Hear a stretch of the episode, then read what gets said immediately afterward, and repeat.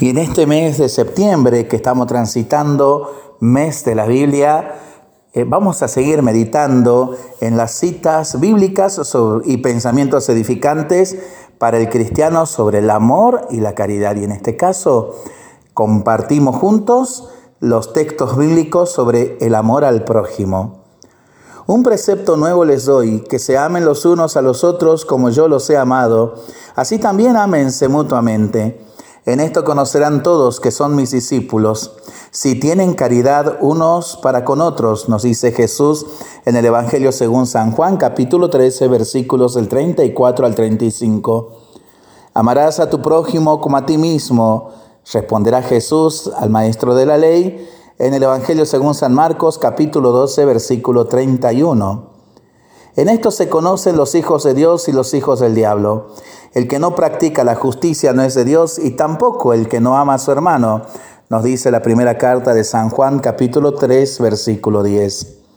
Amar al prójimo como a sí mismo es mucho mejor que todos los holocaustos y sacrificios, nos dirá Jesús en el Evangelio según San Marcos capítulo 12 versículo 33. Si alguno dijere, ama a Dios, pero aborrece a su hermano, miente pues el que no ama a su hermano, a quien ve, no es posible que ame a Dios a quien no ve. Y nosotros tenemos de él este precepto, que quien ama a Dios, ame también a su prójimo, a su hermano. Nos dice la primera carta de San Juan, capítulo 4, versículos del 20 al 21. Nadie tiene amor mayor que este de dar uno la vida por sus amigos nos dice Jesús en el Evangelio según San Juan, capítulo 15, versículo 13. No estén en deuda con nadie a no ser en el amarse unos a otros, porque quien ama al prójimo ha cumplido la ley, pues el amor es la plenitud de la ley, nos dice San Pablo en la carta a los Romanos, capítulo 13, versículos del 8 al 10.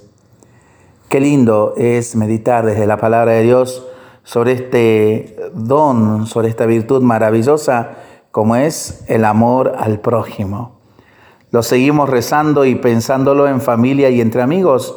Mientras lo hacemos, pedimos al Señor su bendición, le seguimos pidiendo por nuestras intenciones y nosotros responsablemente nos cuidamos y nos comprometemos a ser verdaderos instrumentos de paz. Que el Señor nos bendiga en el nombre del Padre, del Hijo y del Espíritu Santo. Amén.